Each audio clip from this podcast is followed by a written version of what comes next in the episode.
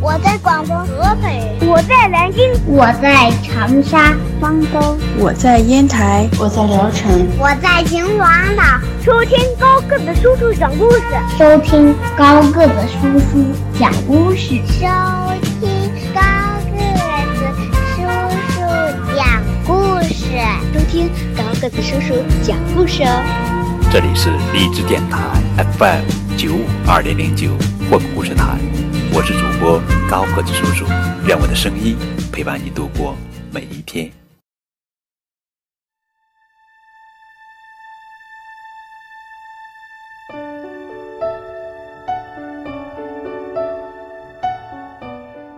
今天要给你们讲的绘本故事的名字叫做《勇敢的克兰西》。作者呀是拉切休谟，文图赵静翻译。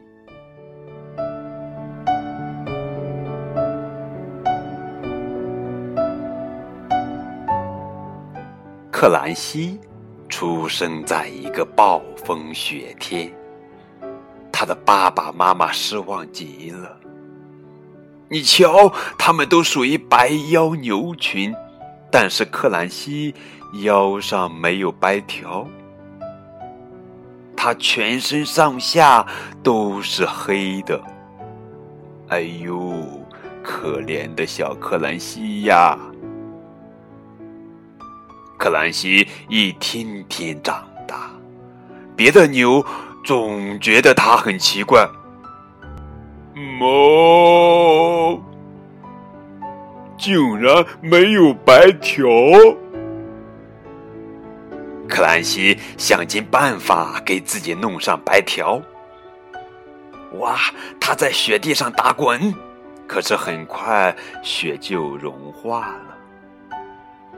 他在身上绑条带子，哎呦，这可弄得他肚子好疼啊！哎呦，难受死了。他又在身上撒白糖。哎呦！引来的蚂蚁快把它弄疯了。他甚至在腰上画到白条，结果一下雨，白条就被冲洗掉了。克兰西和大家就是不一样，真是没办法呀。可怜的克兰西呀！不过他的爸爸妈妈仍然非常非常爱他。牛群里的牛对克兰西都牛哄哄的，哞哞，可他们一点也不强壮。白腰牛群住在一片贫瘠的牧场上，个个皮包骨头。但是隔壁的牧场水草丰茂，住着肥硕的红背牛群。红背牛群在每年一次的摔跤大赛上都能获胜，赢得选择牧场的权利。就这样，白腰牛群陷入了恶性循环。红背牛呢，吃了美味多汁的牧草，越长越壮，所以总是能赢得比赛。一年又一年，红背牛享用着。丰美的牧场。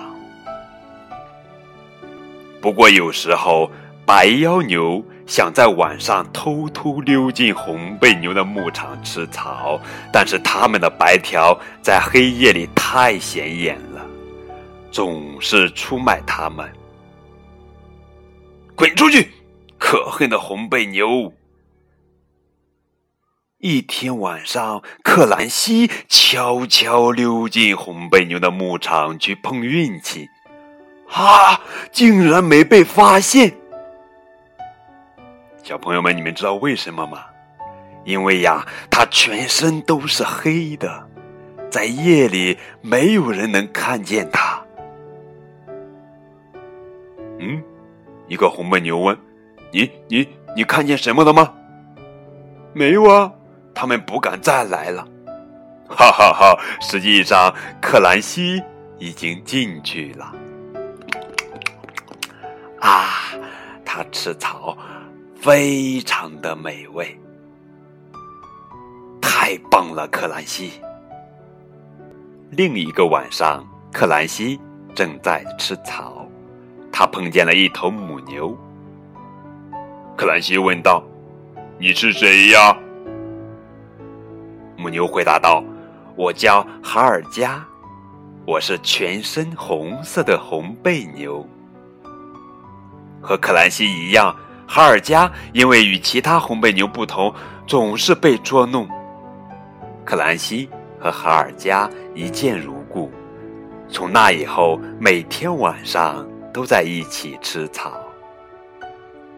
开始只有爸爸妈妈发现克兰西越长越壮。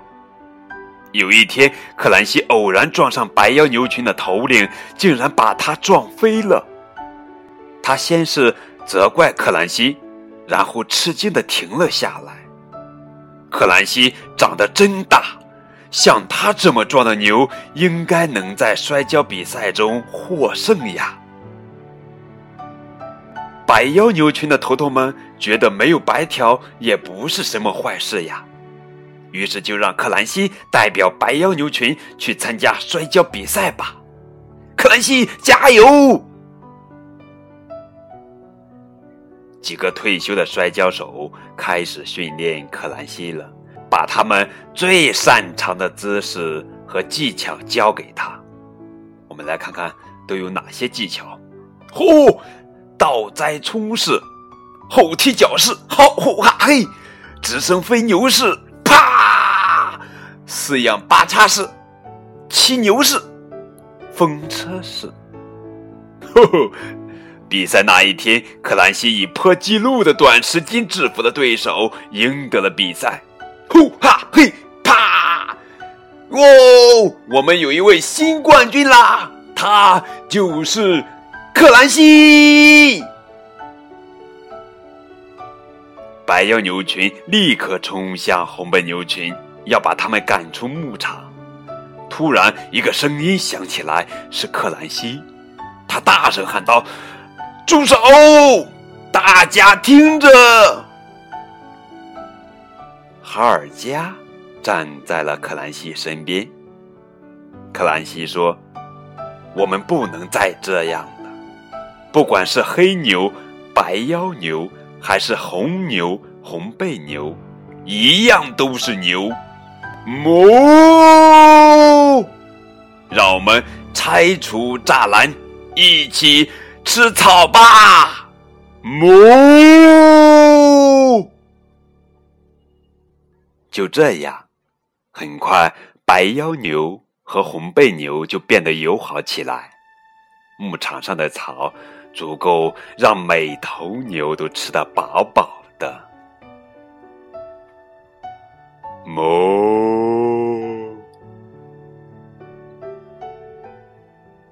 克兰加出生在一个晴朗的夏日，对他的父母来说，这是多么幸福愉快的一天呀！呼，我们来看一下克兰加，是一头一头拥有白色。黑色和红色的小牛，它的名字叫做克兰加，哈哈哈！亲爱的宝贝儿，你喜欢这个故事吗？这个故事的名字叫做《勇敢的克兰西》。你们觉得克兰西勇敢吗？更多的互动可以添加高个子叔叔的微信哦。